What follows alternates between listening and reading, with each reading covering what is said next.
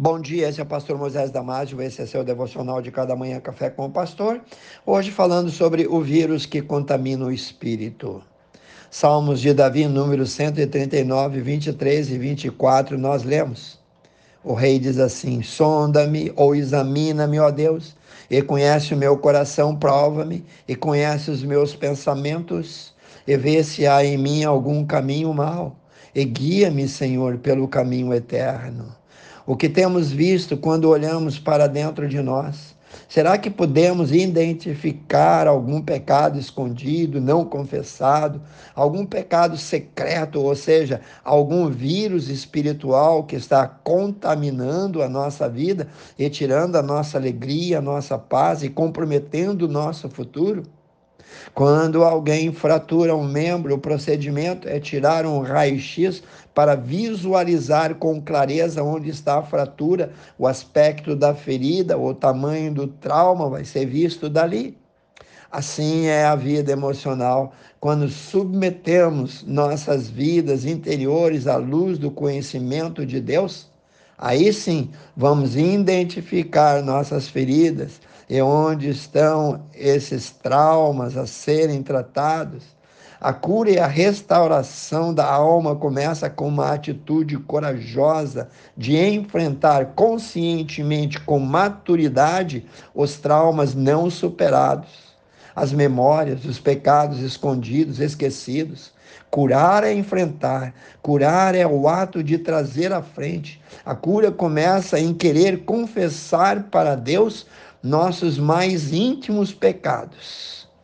É necessário um raio-x e uma revelação bem definida de como está a estrutura nossa, ou seja, a nossa personalidade, o nosso coração, identificando toda a sujeira, todo o entrave, todo o entulho, todas escolhas erradas, traumas e feridas tudo isso precisa ser trazido à tona e colocado diante de Deus. O estado do nosso coração compromete nosso futuro, nossas atitudes e também a qualidade da nossa vida. Cuidado para não dar ao inimigo lugar para ele e nos fazer presa fácil dele, pois tudo que ele quer é nos empurrar pelas costas e fazer-nos cair. No livro de Provérbios, capítulo 28, 13 e 14, nós lemos: O que encobre as suas transgressões nunca prosperará, mas o que as confessa e deixa alcançará do Senhor misericórdia. Bem-aventurado o homem que continuamente teme ao Senhor e as confessa, mas o que endurece, o que encobre o seu coração, cairá no mal situações não resolvidas, pecados não confessados, enganos, medos, traumas sufocados, abusos feitos a outras pessoas, formam uma área de trevas na nossa alma, onde o inimigo número um tem espaço livre para agir. Podemos perceber que essas áreas geram algumas doenças emocionais que migram depois para o nosso físico são elas estresse, depressão, abatimentos, desânimos, síndrome do pânico. Tudo isso tem as suas raízes nessas áreas de trevas, podendo gerar as doenças psicossomáticas, onde o indivíduo faz todos os exames e os médicos não encontram nada, mas os sintomas insistem em permanecer.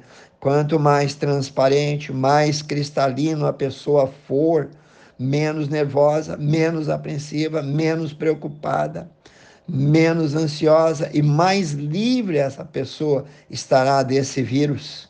Não aceite isso, lute, busque a presença de Deus todos os dias, pois o maior perigo da passividade é que quando ela se instala, vai minando a força moral, tornando a pessoa suscetível a todo tipo de imoralidade. As pessoas não querem ser chamadas de fracas, nem querem que os seus pecados sejam ou sejam revelados, não querem admitir ou reconhecer que um problema existe. Então constrói barreiras de autoproteção e não estão dispostas a se despir do seu ego para serem curadas, como foi no início com o orgulhoso general Naamã, Leia lá, segundo Reis 5, 1 a 19.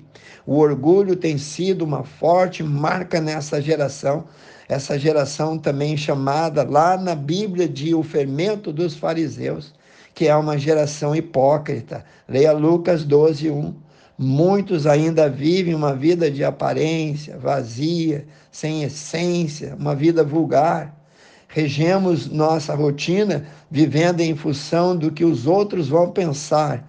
Mas, e eu te pergunto, onde está Deus nisso tudo? A Bíblia diz mais uma vez: se confessarmos os nossos pecados, Ele é fiel e justo para nos purificar, nos perdoar de toda iniquidade. Eu oro em nome de Jesus, querido irmão, que você possa estar atento a todos esses valores que foram expressados aqui. Precioso Deus abençoe cada irmão, cada amigo, cada vizinho, cada pessoa, Senhor, que está ouvindo esse devocional. Que as tuas mãos estejam estendidas constantemente, diariamente, hora a hora, sobre eles. Eu oro e peço em nome de Jesus. Amém. Se você gostou, passe adiante aos seus grupos e amigos e eu te vejo no próximo Café com o Pastor.